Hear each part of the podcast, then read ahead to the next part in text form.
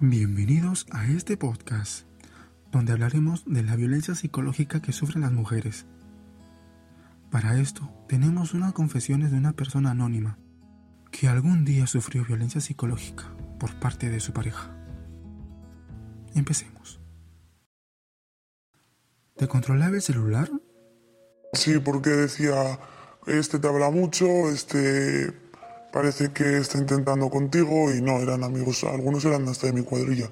Me hizo bloquear a bastantes amigos. Esta persona, ¿cuántos años tenía? Él tenía 19 eh, cuando yo tenía 14. ¿Tus amistades veían que tenías otro tipo de actitud? Al principio no, pero sí me veían que no salía casi, porque casi todo el tiempo lo tenía que pasar con él. Yo sí quería pasar tiempo con él, pero también quería estar tiempo con mis amigas y él me lo impedía. ¿Cuánto tiempo duró la relación? Eh, casi tres años. ¿Alguna vez te pegó? Sí, pero no, no excesivamente. ¿Acudiste a la comisaría para denunciarlo? Sí, bueno, yo no, fueron mis padres.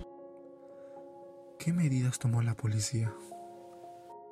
Que no pudiera acercarse, porque ellos no me, no me veían tan segura de que, de que yo lo podía dejar definitivo. Al terminar la relación, ¿tus padres te llevaron al psicólogo? Sí, porque yo siempre he sido una persona muy alegre y igual me pasó tres años.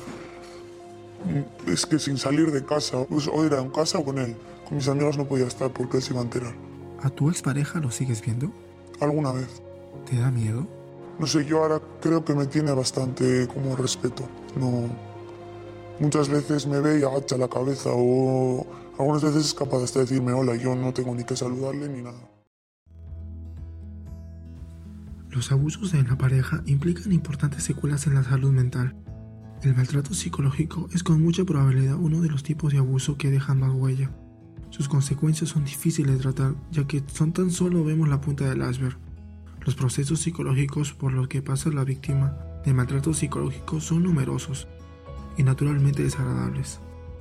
A veces, si no tratamos a tiempo este tipo de abusos, podemos arrastrar sus consecuencias durante toda la vida sobre todo si estos han sido producidos durante mucho tiempo. La baja autoestima, la desconfianza de los demás y la ansiedad social. Son solo unas pocas repercusiones que podemos comprobar del maltrato. Sin embargo, es probable superarlo y salir de ello.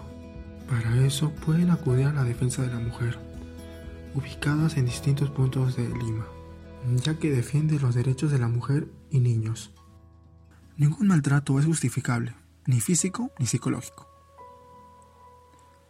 Gracias por escuchar este podcast.